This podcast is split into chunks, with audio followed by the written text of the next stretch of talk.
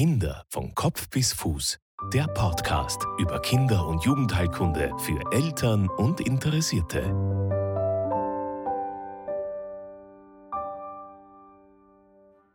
Hallo und herzlich willkommen zur nächsten Folge des Podcasts Kinder von Kopf bis Fuß. Mein Name ist Marlies Haslinger und ich bin Kinderärztin. Als Mutter von zwei Kindern kann ich die Sorgen und Ängste, die man als Eltern durchlebt, sehr gut verstehen. Beim Besuch beim Kinderarzt bleibt oft nicht ausreichend Zeit, um alle Details zu besprechen. Im Internet zu recherchieren führt meist zu noch mehr Verunsicherung.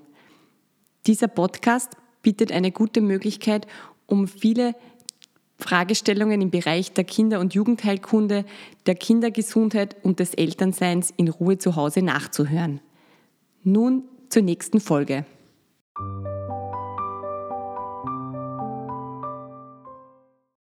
Das Thema der nächsten Folge ist Pseudogrop.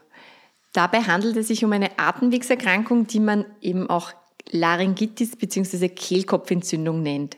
Das ist ein sehr häufiges Phänomen in der Kinderheilkunde. Ich möchte dir näher bringen, was ist eben Pseudogrop, was sind die Ursachen, das Symptombild, wie wird die Diagnose gestellt und wie schaut die Therapie aus.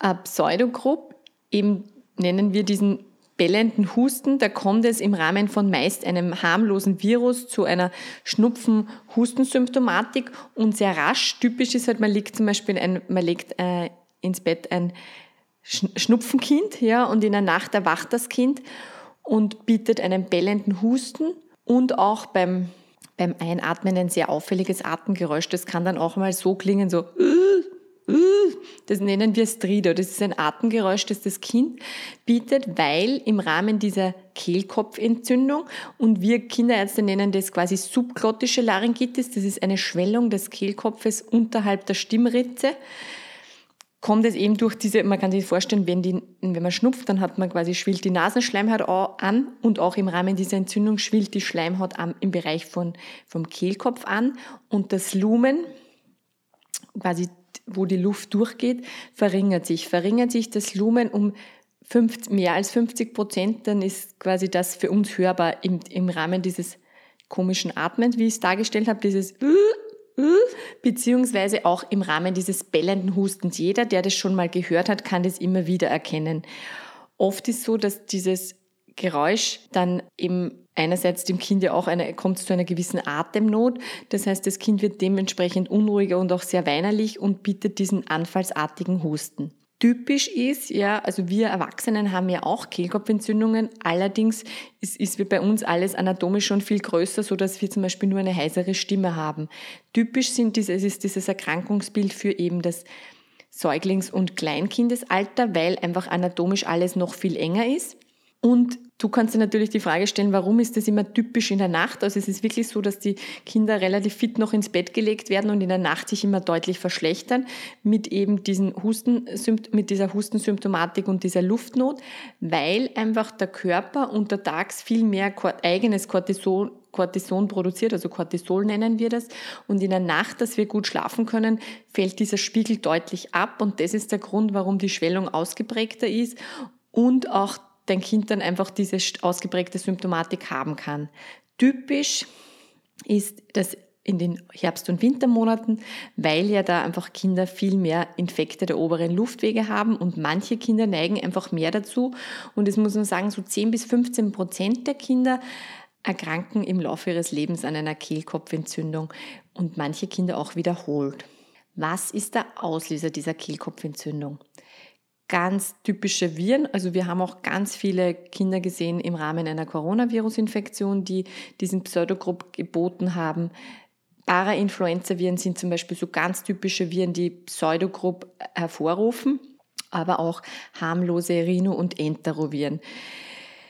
Der, der, richtige Virus, der das auslöst, ist uns ja als Kinderarzt ja in, in Wirklichkeit äh, meist egal, weil wir einfach die Symptome behandeln und nicht die, den ursächlichen Erreger wir nennen das Pseudogrupp. Was ist, was ist Grupp? Also nur von der Geschichte her ist ja Grupp immer diese, diese Symptomatik, wo das Kind im Rahmen von Diphtherie zu diesen Erstickungsanfällen äh, geführt hat.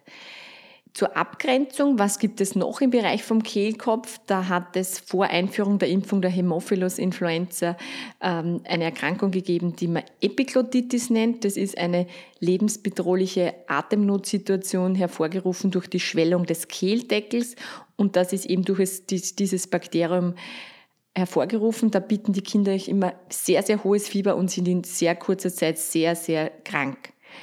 Bei Pseudogrop ist so, dass die Kinder oft gar kein Fieber haben. Sie können natürlich auch fiebern, aber auch so banale Viren wie Rhinoviren, Enteroviren machen oft kein Fieber, sondern ausschließlich diese Hustensymptomatik.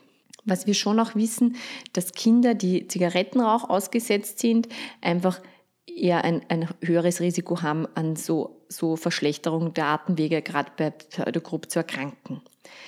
Noch einmal zu den Symptomen. Typisch ist quasi am Anfang einfach banalste Erkältungssymptome, Schnupfen, wenig Husten und in den Abendstunden, Nachtstunden aufgrund eben der Körper äh, muss herunterfahren, auch der Cortisolspiegel erniedrigt, äh, kommt es zu dieser ausgeprägten Symptomatik. Der Husten ist sehr, sehr trocken und wirklich bellend. Es trifft es auch ganz gut, wenn man sich vorstellt, wie eine Seerope so, so äh, Geräusche von sich gibt. Typisch ist auch eine Heiserkeit, und auch Schmerzen. Jeder, der sich der selber mal eine Kehlkopfentzündung hatte, kann sich sicher auch erinnern, also auch als Erwachsener, man hat eine heisere Stimme und sehr starke Halsschmerzen.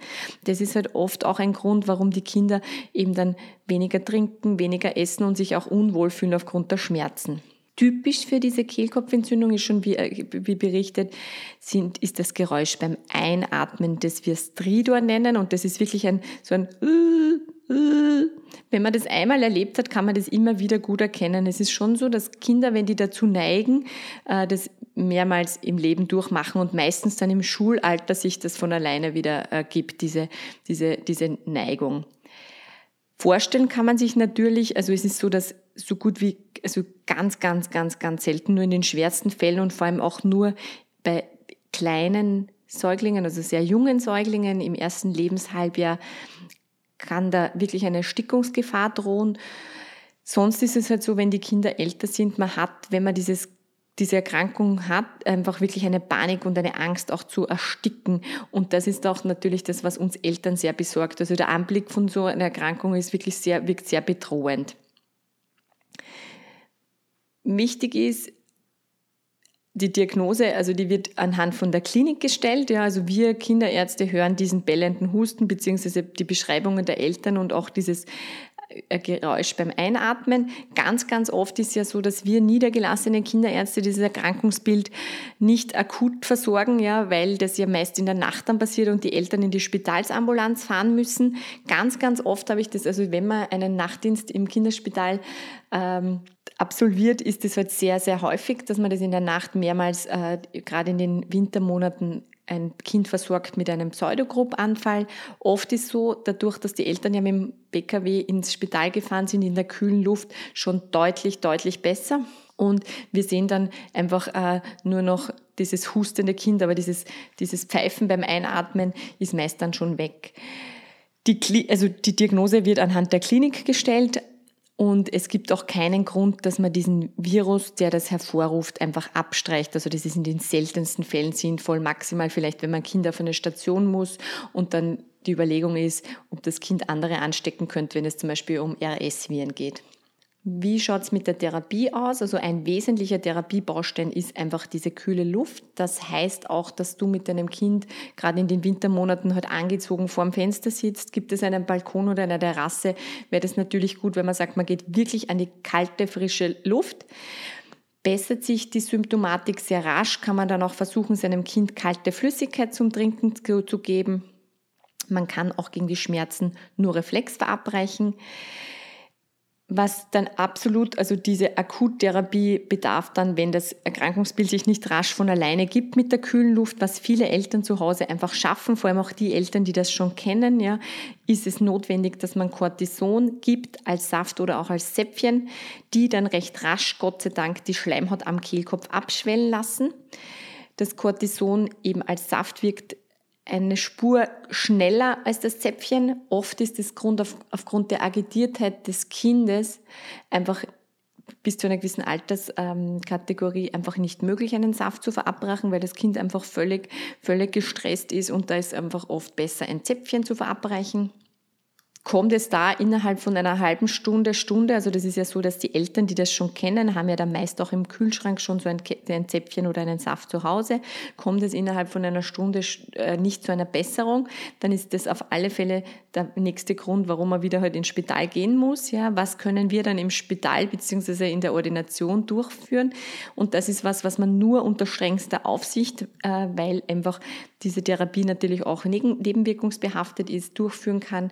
Äh, eine Inhalationstherapie mit Suprarenin, also Adrenalin, das dann sehr rasch abschwellend wirkt, allerdings die Wirkung auch wieder sehr rasch nachlässt. Das heißt, bedarf es dann schon so einer ausgeprägten Therapie, muss das Kind stationär aufgenommen werden. Das ist ja üblicherweise, wenn man es mit dem Cortison behandeln kann äh, und das ausreichend wirkt, kann man ja meist wieder, wieder nach Hause gehen. Und das ist auch noch eine wichtige Information für die nächste Nacht muss man dann noch einmal mit so einem Cortisonpräparat, wie auch immer Saft oder Zäpfchen, gewappnet sein, weil meist eine zweite Nacht dann auch schlecht ist. Und erst dann geht der Husten über in einen schleimigen Husten und einfach in einen kataralischen äh, Infekt, der dann schon noch eine Woche dauern kann. Aber diese Symptomatik mit starker Atemnot sind meist ein, zwei Nächte. Was kann man eben unterstützend machen? Das ist wirklich so, dass man das wirklich nur als Unterstützung sehen kann und nicht als ausschließliche Therapie, dass man schaut, dass die Kinder also mit einem Luftbefeuchter die Räume feucht heilt oder auch, was ich den Eltern immer rate, wenn sie duschen gehen, dass sie das Kind ins Badezimmer mitnehmen, dass sie die dampfige Luft einfach das Kind ähm, einatmet, viel an die frische Luft gehen. Also ich kann nur sagen aus eigener Erfahrung, wenn meine Tochter so eine Kehlkopfentzündung hat, dann bin ich immer den halben Tag im Freien mit ihr herum äh, und vor allem auch man merkt draußen, dass sie sich einfach deutlich wohler fühlen.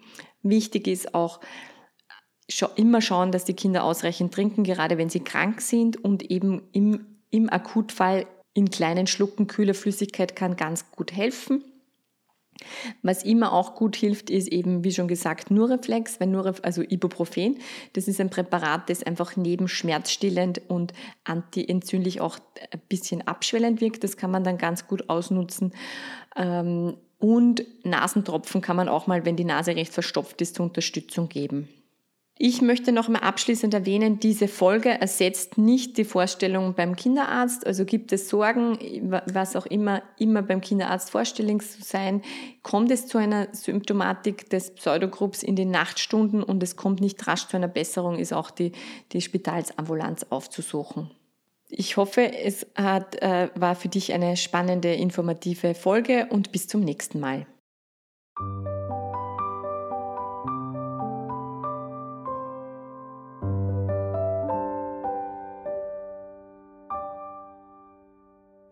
Kann dann auch mal so klingen, so,